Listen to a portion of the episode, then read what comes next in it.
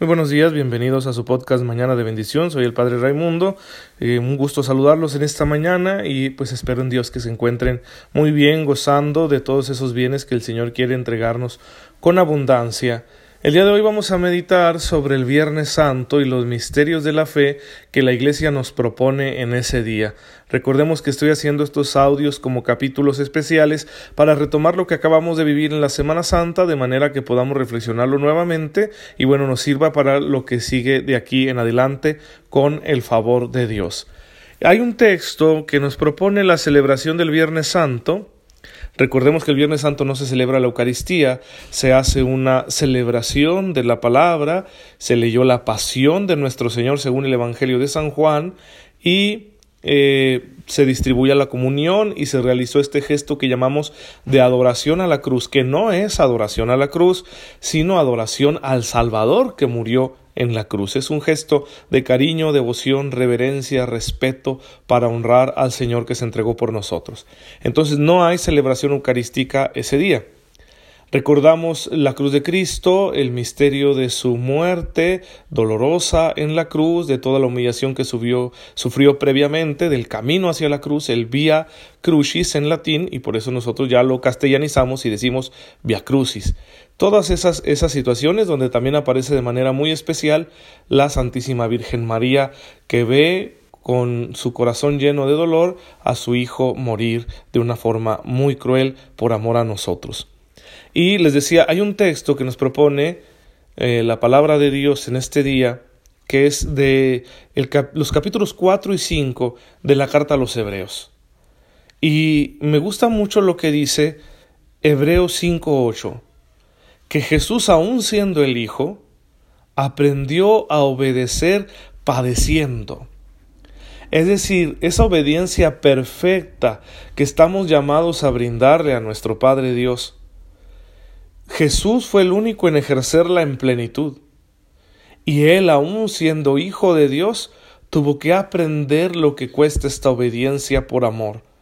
Cuesta padecer, sufrir, sentir dolor, cuesta hacer renuncias, cuesta entregar la propia voluntad, cuesta la cruz. Hay un precio a pagar para aprender a obedecer, y es la renuncia a nosotros mismos. ¿Por qué esta renuncia es necesaria? Aquí hay que observar de manera eh, muy detenida la relación entre Dios y el hombre.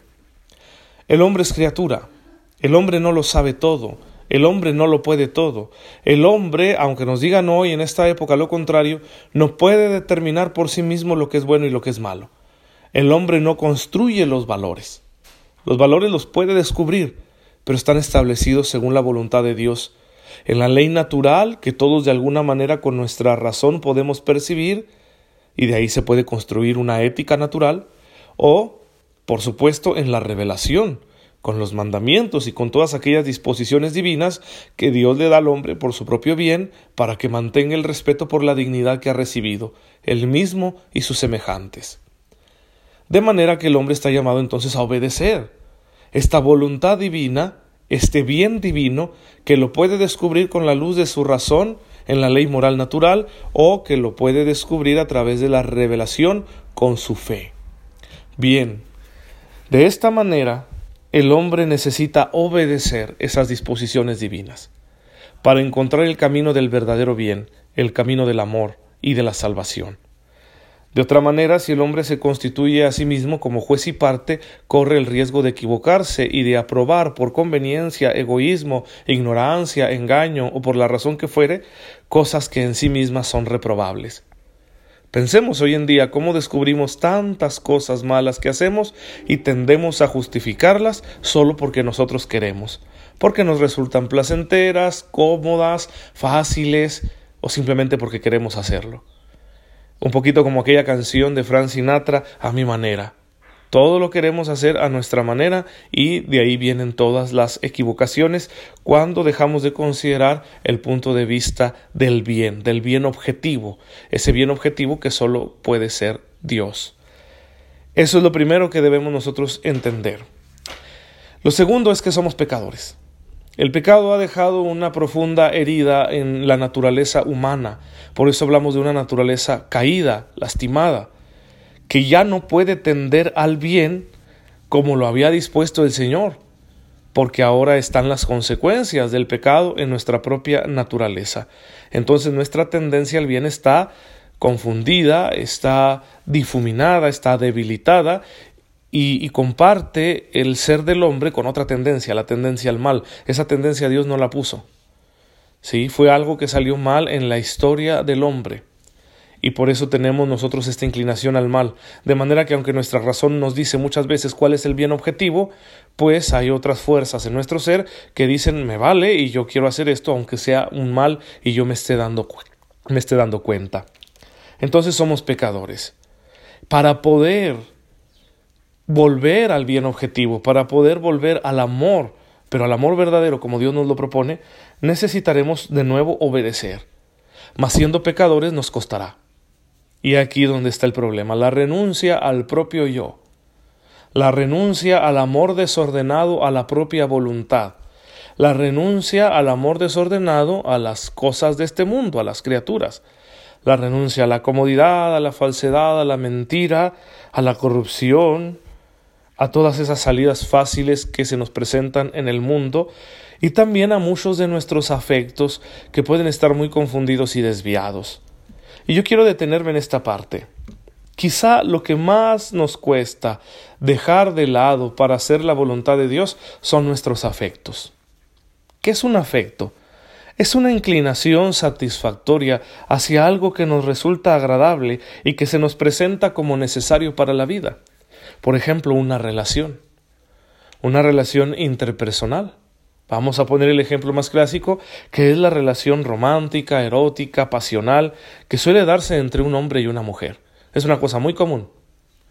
Y a todos nos sucede. Bendito sea Dios. Y es bonito. Es una cosa maravillosa es eh, un cúmulo de sentimientos, eh, de la atracción, de las posibilidades a las que te abres cuando encuentras una persona que te corresponde. Sí, eh, es, una, es un milagro.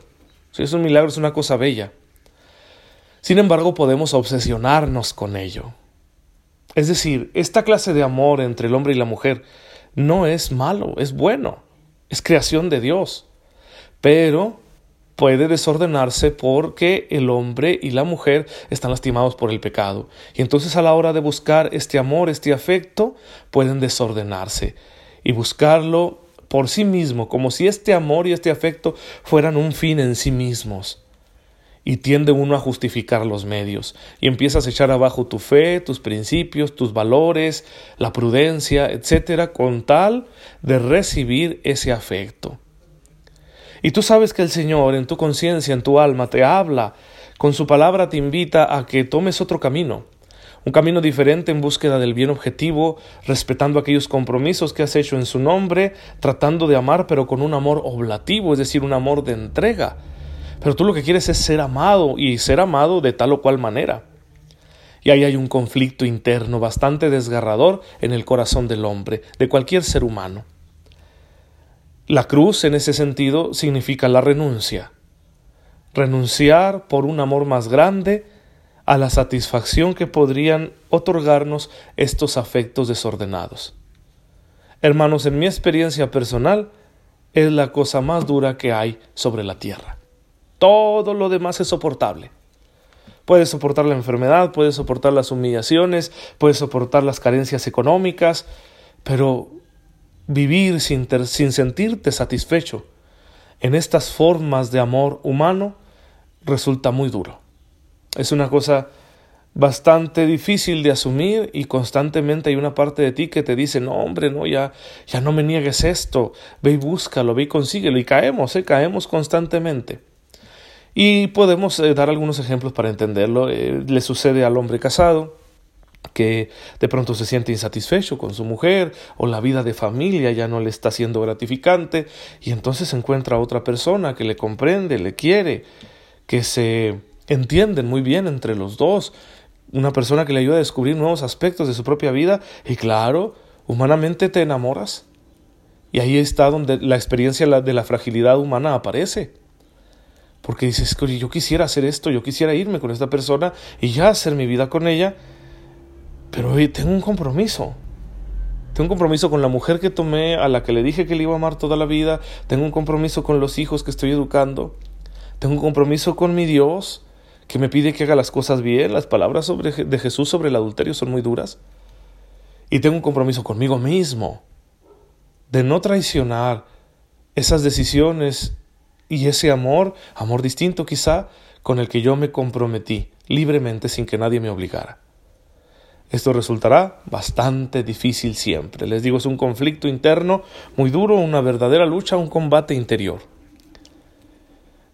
En Cristo, si Él aprendió a obedecer padeciendo, renunciando a su propia voluntad, como lo encontremos en los textos evangélicos donde se nos habla de su agonía en el huerto de Getsemaní, tenemos el modelo claro de lo que hemos de hacer, morir a nosotros mismos.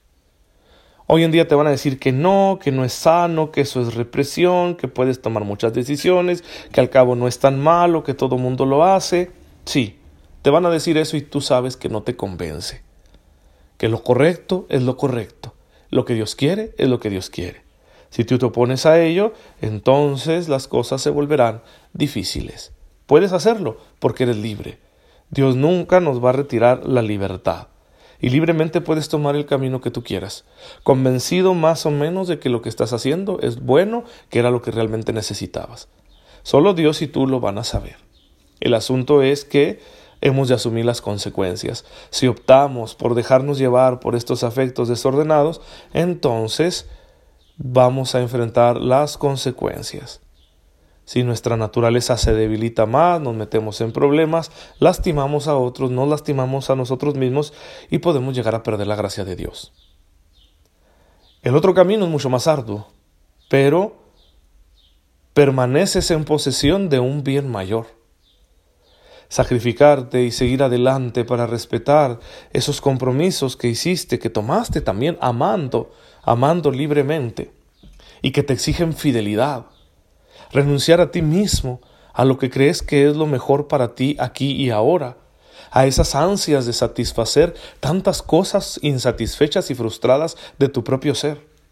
Renunciar a todo eso, hacer morir el deseo de satisfacer todo eso, es un gran sacrificio que destroza el alma, pero hace que el alma siga poseyendo un bien muy preciado, la gracia de Dios, la comunión con el Señor, la paz de la conciencia, cosas que no hay que vender por un rato. Cuando sucede la misericordia, Dios está disponible, pero no nos justifiquemos, hermanos, no nos justifiquemos. En el Viernes Santo Jesús nos invita a morir con Él. Morir con Él a nosotros mismos, a nuestros apegos y a nuestros deseos. Nos costará bastante, nos va a costar, déjenme decírselos así de sencillo, la vida. Pero bien vale la pena hacerlo, porque lo que se gana es el reino de los cielos. Tal vez hoy esto no nos parezca mucho porque el reino de los cielos no es tangible, no lo puedo tocar. En cambio, estos afectos desordenados sí que me invitan a cosas que puedo tocar. Bien, pues lo que tocas es tan frágil como lo puedes tener hoy, lo puedes perder mañana. Así que no es tan definitivo como para que le entregues todo tu amor. En cambio, el reino de los cielos, que es intangible, nos habla de un amor eterno, un amor fiel que perdura, y ese nunca lo vas a perder, ni siquiera aunque pecaras mucho. Tratemos de no pecar, aprendiendo a obedecer la voluntad de Dios hasta el sacrificio como Cristo. Después de todo, el sacrificio vale la pena cuando es por amor. Y quien se sacrifica por amor aprende a gozar. Se goza en el sacrificio que procede del amor. Porque el amor hace que seas capaz de toda entrega como la de una madre que se da completamente a sus hijos sin pedir nada a cambio.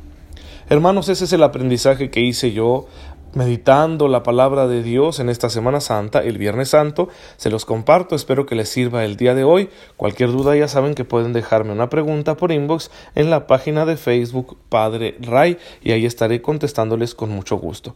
Que Dios les bendiga, vamos a darle gracias a Dios por este día. Señor bendito seas, porque en el misterio de la cruz nos invitas a renunciar al pecado y a los afectos desordenados. Que nunca nos falte tu gracia para poder hacerlo y el consuelo de tu Espíritu para que podamos ser sostenidos en nuestras luchas. Te pedimos que nos ayudes a ser siempre fieles a tu voluntad por Jesucristo nuestro Señor. Amén el Señor esté con ustedes. La bendición de Dios Todopoderoso, Padre, Hijo y Espíritu Santo, descienda sobre ustedes y los acompañe siempre. Nos vemos mañana si Dios lo permite. Gracias por escucharme, por dejarme llegar a sus oídos y a sus corazones.